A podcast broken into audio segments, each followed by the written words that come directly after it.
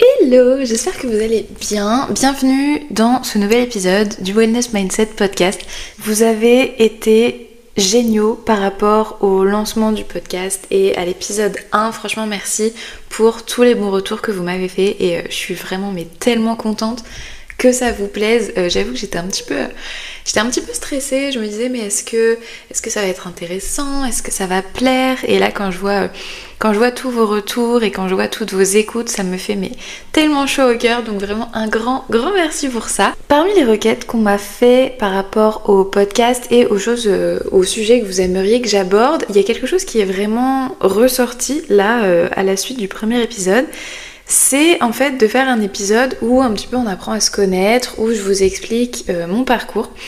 Et au début, je savais pas trop si j'allais euh, si j'allais faire un épisode comme ça parce que je me suis dit euh, ça fait quand même un épisode très très égocentré, on va dire. Donc est-ce que vraiment c'est intéressant?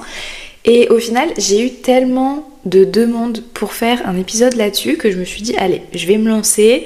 Donc on va commencer par les bases. Donc je m'appelle Oriane j'ai 26 ans bientôt 27 euh, vu que je suis née en février ce qui fait de moi une verso et je suis assez intéressée par l'astrologie et donc du coup ça m'est déjà arrivé de, de regarder un petit peu ma charte natale et il se trouve que j'ai du verso dans à peu près toutes mes planètes.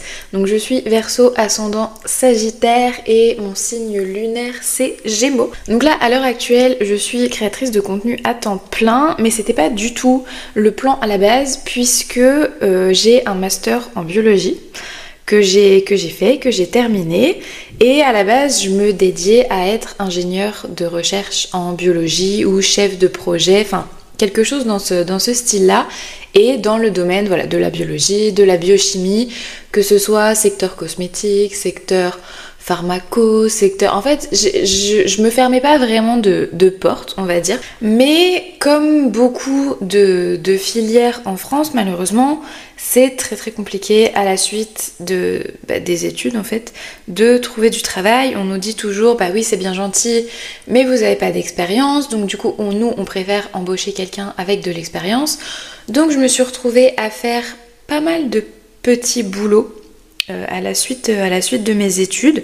Pendant un temps, je m'étais dit que mon, on va dire que mon plan B ce serait éventuellement la danse parce que je sais pas si vous savez mais je danse depuis toujours euh, depuis que j'ai euh, oui je crois 4 ans je, je danse donc j'ai touché à pas mal de styles différents j'ai fait beaucoup de modern jazz j'ai fait un petit peu de classique et en fait, à partir de, on va dire, mes 15-16 ans, j'ai commencé à faire des danses latines. Donc j'ai commencé avec la salsa. Et ensuite, quand j'ai eu 18 ans et que j'ai commencé à me sentir un peu plus femme, je me suis tournée vers euh, la bachata et la kizomba. Au final, la bachata, c'est devenu un petit peu ma spécialité. Quand j'étais étudiante, je, donnais des cours le week-end de, bah, de, salsa et de bachata. Je passais vraiment mon temps en soirée latino. Et ensuite, je me suis dirigée plus vers les danses, les danses de salon. Donc, si jamais vous regardez Danse avec les stars, c'était ce genre de, danse. Et d'ailleurs, j'ai eu la chance de me former avec euh, Sylvia Notardiacomo et son frère Fabio qui sont vraiment adorables. Et donc, euh, si vous avez suivi, pareil, les premières saisons de Danse avec les stars, Sylvia était une des danseuses pro de l'émission. Donc, vraiment, un énorme honneur pour moi. En plus, elle est, elle est vraiment adorable. C'est un petit cœur. Et donc, je m'étais dit, pourquoi pas euh, bah, donner des, cours de danse. Et puis, au final, le Covid est arrivé et je me suis rendu compte que, malgré le fait que j'aime beaucoup la danse, euh, surtout en fait, le milieu latino, c'est un milieu qui est très, euh, je vais pas dire toxique, mais qui peut être très compliqué à gérer. Enfin, le milieu de la danse, de manière, générale, c'est très très compliqué à gérer. Le, le, rythme est complètement en décalé. Et en fait, je me suis rendu compte que malgré le fait que, voilà, j'adore, j'adore aller danser, j'adore les soirées latino, c'était pas forcément bénéfique pour ma santé euh, mentale. Pour ma santé physique aussi, parce que j'ai fini par avoir des blessures à répétition et mon, corps était vraiment épuisé parce que j'étais arrivée à un stade où je dansais pratiquement 15, 15 heures par semaine. Mais le souci c'était surtout euh, ma, santé, ma santé mentale, je sentais que je m'étais perdue complètement. Et donc quand le Covid est arrivé, où bah, tout s'est arrêté, je me suis dit bon déjà... Euh, ce, genre de, métier où on est vraiment très très dépendant des, bah, des circonstances, on va dire, c'est pas forcément très stable. Et puis il y avait aussi le fait que je me suis rendu compte qu'il fallait vraiment que je, m'éloigne de ce milieu pour ma, pour ma propre santé mentale. Et donc c'est à ce moment-là aussi que je me suis vraiment intéressée à tout ce qui est justement santé mentale, santé physique. Euh, et comme en fait tout le monde était un petit peu déprimé du fait que voilà il y avait les confinements et tout ça et que moi étant quelqu'un de très casanier de base, je vivais vraiment ma meilleure vie. J'étais absolument ravie. Je me suis dit bon, il faut que je trouve quelque chose à faire pour m'occuper et si potentiellement je peux partager des good vibes étant donné que moi je me sens très très bien actuellement, pourquoi pas? Donc j'ai commencé à me diriger vers les réseaux. J'ai commencé avec Instagram où en fait au début mon compte était plutôt dirigé vers un public anglophone, on va dire, parce que, euh, bah parce qu'en fait tout le côté justement développement personnel, c'est quelque chose qui est beaucoup plus développé en Angleterre, aux États-Unis, que ça ne peut l'être en France, encore maintenant d'ailleurs. Et puis c'était aussi le moment où TikTok commençait vraiment à, exploser. Et au début, je voulais pas trop me lancer sur TikTok parce que dans mon inconscient, on va dire, c'était vraiment la plateforme où il y avait euh, des très jeunes filles qui dansaient et puis c'était tout. Et puis euh, j'avais des gens qui me disaient mais si si, euh, lance-toi sur TikTok, tu vas voir, c'est le bon moment et tout ça. Donc j'ai essayé. TikTok a très très très très très bien pris. donc du coup j'ai continué là-dedans. Le Covid s'est terminé, j'ai repris un petit boulot à la suite de ça pour au final me rendre compte que je pouvais commencer en fait à monétiser euh, bah, TikTok, donc mes réseaux. Et je me suis dit, ok, je peux gagner suffisamment bien ma vie euh, rien qu'avec ça. Donc du coup, je me suis, euh, bah, je me suis, je me suis lancée dans cette voie en fait à temps plein à partir de là, en sachant que donc comme je vous disais, moi c'était pas du tout le, plan à la base, étant donné que je me dirigeais vers la biologie, et que en plus avant ça, j'avais jamais été branchée réseaux sociaux, c'est-à-dire que j'avais pas Facebook, j'avais pas Instagram, j'avais rien du tout. Je crois que avant mes 17-18 ans, j'avais pas quoi. J'ai commencé oui à avoir euh, je crois Facebook quand j'ai passé mon bac. Euh, après Instagram, enfin voilà. Mais les réseaux, c'était pas du tout, du tout mon délire. Euh, j'aimais pas, j'aimais pas nécessairement ça. Donc euh, le fait de me dire que là actuellement je travaille sur les réseaux, j'avoue que des fois ça fait un peu bizarre, mais bon, on est, on est arrivé là et, et honnêtement je suis extrêmement épanouie actuellement de pouvoir faire ce métier. Après de là à dire que je ferai ça jusqu'à la fin de mes jours, je ne sais pas parce que je me dis peut-être qu'un jour euh, je considérerais que je suis un peu trop vieille pour exposer ma vie sur les réseaux, mais pour l'instant euh, je, m'épanouis vraiment comme ça. Je me suis dit que ça pourrait être sympa aussi que je vous partage 10 fun facts euh, sur moi, histoire qu'on apprenne à se connaître un peu plus en profondeur. Donc numéro 1, et celui-ci je l'ai déjà mentionné, je danse depuis absolument toujours. J'ai commencé à danser, comme je vous disais, quand j'avais 4 ans. Euh, en fait, j'ai un peu suivi les pas de ma maman qui a fait de la, danse classique pendant très longtemps. Et autant, par exemple, au collège et au lycée, je détestais vraiment les cours de sport, mais par contre, la danse, a toujours été mon domaine. En fait, j'étais bonne en danse et en natation. Tout le reste, c'était vraiment pas, vraiment pas mon truc. Des fois, quand je parle avec des amis, ils me disent, mais pourquoi tu danses pas sur tes plateformes? Et en fait, je, je sais pas, je me sens pas. Je me sens pas à l'aise de danser sur les réseaux. Je sais pas pourquoi.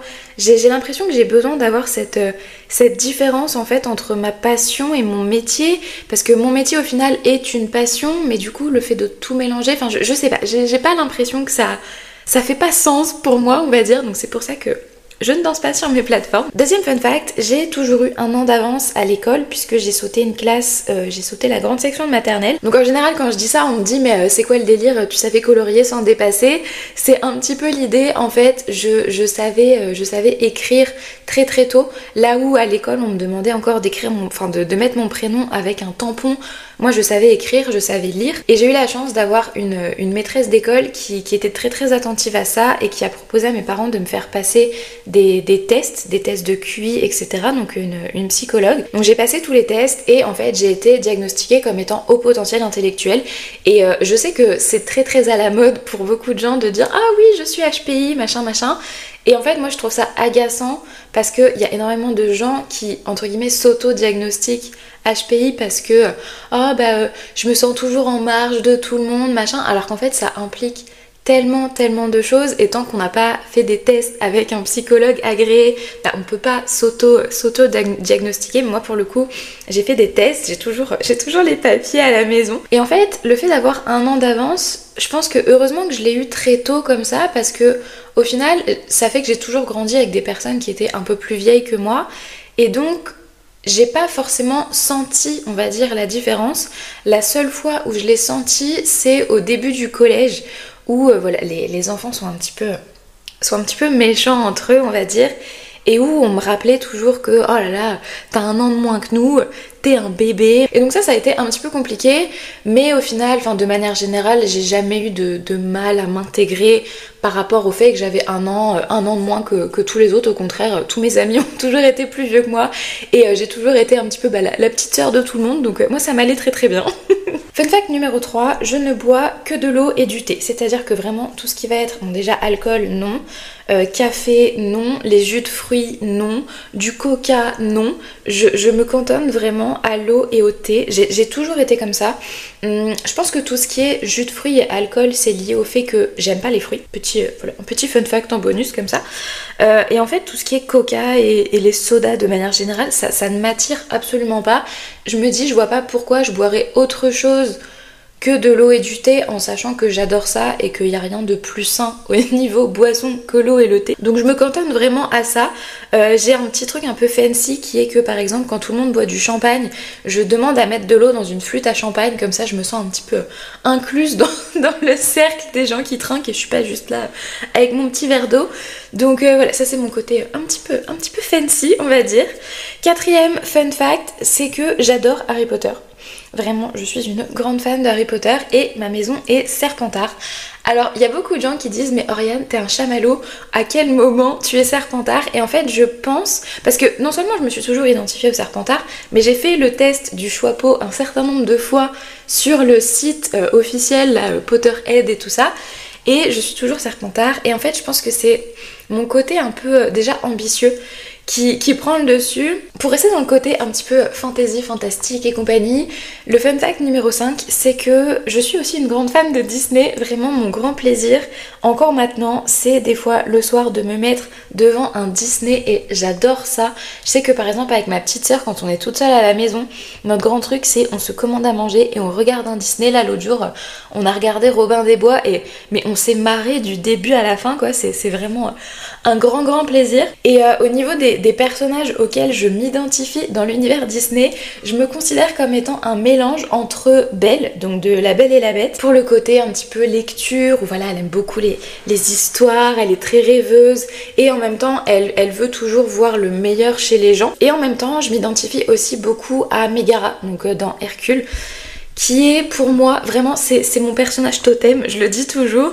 parce que en fait c'est une fille qui est très solitaire, parce qu'elle sait qu'elle a besoin de se protéger, mais en réalité, c'est, elle a un cœur en chamallow et c'est vraiment quelque chose qui me correspond énormément. Surtout qu'en plus, je suis, assez, je suis assez fan de mythologie grecque, donc je pense que je suis peut-être pas forcément impartiale là-dessus. Mais j'ai déjà eu plusieurs de mes amis où euh, justement on discutait de si on devait se donner un personnage Disney, qui on serait. Et globalement, on me donne toujours soit Belle, soit Megara. Donc c'est qu'au final, je suis peut-être pas trop trop loin de la vérité. Sixième fait, c'est que je ne mange pas de viande. Euh, donc j'ai arrêté d'en consommer il y a à peu près 5-6 ans. Euh, par, par pure conviction. Je continue à manger du poisson et des œufs simplement parce que en fait j'arrive pas à, faire fonctionner mon corps correctement si j'ai zéro source de protéines animales. Et c'est assez, c'est assez drôle d'y penser parce que quand j'étais petite, je détestais les légumes et par contre, on me mettait un steak mais bien bien saignant. C'était mais vraiment j'étais une carnivore une carnivore dans l'âme. Euh, j'adorais pareil des trucs mais que maintenant je trouve absolument immonde. J'étais fan de foie de veau. Maintenant, le simple fait d'y penser, ça me dégoûte. Septième fun fact, c'est que j'ai une relation qui est absolument fusionnelle avec ma petite sœur. Euh, je dis toujours que le jour où mes parents ont décidé d'avoir un deuxième enfant et que ma petite sœur est venue au monde, en fait, ça a été le plus beau cadeau qu'on puisse me faire parce que on m'a littéralement offert une âme sœur sur un plateau d'argent. On ne s'est absolument jamais disputé. Quand on était petite, tout le monde disait toujours à mes parents mais comment vous avez fait? Elles se disputent jamais et en fait, je pense que ça vient du fait qu'on est extrêmement différentes. Typiquement, on n'a jamais pu se disputer parce que oh elle m'a piqué mes Barbie parce que moi je joue au, moi je joue aux Barbie et ma soeur elle elle jouait au Playmobil et elle mettait des Indiens sur des réacteurs d'avion. Vous voyez un petit peu le, le délire. On est rendu au fun fact numéro 8 si je me trompe pas et c'est que donc j'ai déjà un peu mentionné mais petite je détestais le sport. Et aujourd'hui, j'en fais presque tous les jours. Et en fait, j'ai l'impression que c'est un truc qui est assez commun parce que je le vois régulièrement sur les réseaux. Des gens qui disent Ah, les filles qui, étaient nulles en sport à l'école, comment ça se passe la muscu? Et c'est vraiment ça. C'est que, en fait, je détestais tout ce qui était euh, le hand, le foot, la course à pied, des trucs comme ça, mais j'avais horreur de ça. Je me disais, mais mettez-moi des sports qui m'intéressent, style la danse, la natation, des, des trucs dans le genre. Et j'avais jamais ça. J'étais à peu près bonne en gym, parce que du coup je me servais de ce que je faisais en danse pour réussir en gym, mais sinon tout le reste c'était vraiment pas mon truc. J'ai toujours été une très très bonne élève à l'école, je pouvais avoir 15, 16, 17 de moyenne dans certaines matières et après on arrivait sur le sport et si j'arrivais à 11 c'était déjà pas mal. Numéro 9, je dors toujours avec mon doudou et je suis à peu près persuadée qu'au point où j'en suis je continuerai de le faire pour le restant de mes jours. Et je sais pas pourquoi parce que au final, enfin il est juste là pour être là. Mais quand, j'ai pas mon doudou avec moi, j'ai pas, j'ai l'impression qu'il manque quelque chose parce qu'en fait, je le serre toujours contre moi euh, au, moment de, m'endormir. Et quand j'ai rien à serrer comme ça contre moi, bah, j'arrive, j'arrive moins bien à, m'endormir. Et des fois, on me dit, mais Oriane, quand t'as un mec, tu dors avec ton doudou Mais oui, tout à fait. Tout à fait, tout à fait. À chaque fois, je trimballe mon doudou partout. Et dernier fun fact, c'est que j'ai absolument aucun sens de l'orientation. Je suis capable de me perdre dans la ville dans laquelle j'habite depuis 15 ans. Je ne vais nulle part sans avoir Google Maps ou Waze ou peu importe. J'ai vraiment zéro sens de l'orientation. Il y a quelques années, euh, on a été à Londres avec ma petite sœur et je lui ai dit, je fais écoute, euh, je t'emmène à Londres, on va faire les studios Harry Potter. Par contre, tu gères tout ce qui est nous, orienter dans la ville parce que moi je, suis incapable de faire ça. Des fois même par exemple quand je vais à Paris, en ayant Google Maps, j'arrive à me tromper 15 fois. Et je vais terminer cet épisode en répondant à une question qui m'a été posée pas mal de fois qui est comment j'ai commencé mon cheminement wellness, comment je suis rentrée dans le développement personnel. Euh, donc déjà, il faut savoir que j'ai commencé à m'intéresser à toute la partie wellness pendant mes études parce que le fait justement d'apprendre le fonctionnement du corps, par exemple les méfaits du soleil, de l'alcool, du tabac, tout ça, ça m'a en fait vraiment poussé à m'intéresser à, comment est-ce que je peux faire pour améliorer mon bien-être et pour améliorer ma santé vraiment de manière générale. Donc pour la partie wellness, ça a commencé à ce niveau-là. Et après, euh, on va dire que quand j'ai fini ma licence, euh, j'ai commencé à m'intéresser aussi au développement personnel parce qu'en fait ma licence c'était assez compliqué. Parce que j'allais à la fac euh, assez loin de chez moi, j'avais une heure et demie à deux heures de transport le matin et la même chose du coup le soir. je me levais à 5h du matin pour commencer à 8h, je finissais à 18h et je revenais chez moi, il était pratiquement 20h, 20h30 et vraiment c'était terrible. En fait, on a le cliché du métro boulot dodo et là c'était vraiment ça. Heureusement que j'avais euh, ma meilleure amie avec moi parce que sinon je pense que j'aurais pas survécu. Mais ça a aussi déclenché le fait que je me suis dit il faut que je commence à m'intéresser à tout ce qui est développement personnel, à tout ce qui est bien-être mental, parce que autant je connaissais du coup le bien-être physique du fait justement de mes études, mais c'est aussi quelque chose qui m'a poussé à me poser des questions et à m'intéresser au bien-être mental. Donc j'ai commencé un petit peu à regarder des vidéos euh, YouTube à ce moment-là. Ensuite, j'ai acheté mon premier livre de développement personnel bah, justement en allant à Londres. Je suis rentrée dans une boutique dans Covent Garden qui s'appelle Kiki Kay, je crois. Et euh, en fait, c'est une sorte de, papeterie. Euh, et, je suis tombée sur un, sur un bouquin de euh, Jen qui s'appelle You Are Badass. Et donc j'ai acheté ce, livre, je l'ai lu et là en fait je me suis dit waouh j'ai beaucoup beaucoup de choses à apprendre. C'est un bouquin d'ailleurs qui est très très intéressant. Si jamais, si jamais vous le connaissez pas, je vous le recommande. Et donc c'est un petit peu ça qui a commencé mon cheminement de développement personnel parce qu'à partir de ce moment-là, j'ai continué à lire énormément de bouquins. Donc au début c'était beaucoup des bouquins sur le mindset, ensuite ça a été des livres sur la manifestation. J'ai lu par exemple Le Secret, pareil qui est un livre hyper intéressant. Et puis au fur et à mesure, j'ai un petit peu élargi, on va dire, mes lectures, donc en m'intéressant à des livres sur euh, bah, les relations, sur les finances, sur la, santé le lien entre la santé mentale et la santé physique. Enfin vraiment, je, ratisse tout ce que je peux au niveau développement personnel. Et encore aujourd'hui, je continue à lire ce genre de livres. J'adore lire des, des, romans, mais en général, j'ai deux livres en fait que je lis en parallèle. J'ai un roman et un livre de développement personnel. Donc en ce moment, je suis sur les 8 règles euh, de l'amour de Jay Shetty et c'est un livre qui est vraiment super super intéressant. Je vais m'arrêter là pour l'épisode d'aujourd'hui. J'espère que ça vous aura plu et que ça vous aura permis aussi d'en savoir un petit peu plus sur moi, de comprendre un petit peu bah, d'où je viens et pourquoi je fais ce que je fais euh, aujourd'hui. Toujours pareil, n'hésitez pas à partager le podcast euh, sur, sur les réseaux, taguez-moi aussi comme ça je peux, le, je peux le voir et je peux vous remercier personnellement à mettre une petite, une petite revue. Moi en attendant, je vous fais des gros bisous et on se dans le prochain épisode. Bye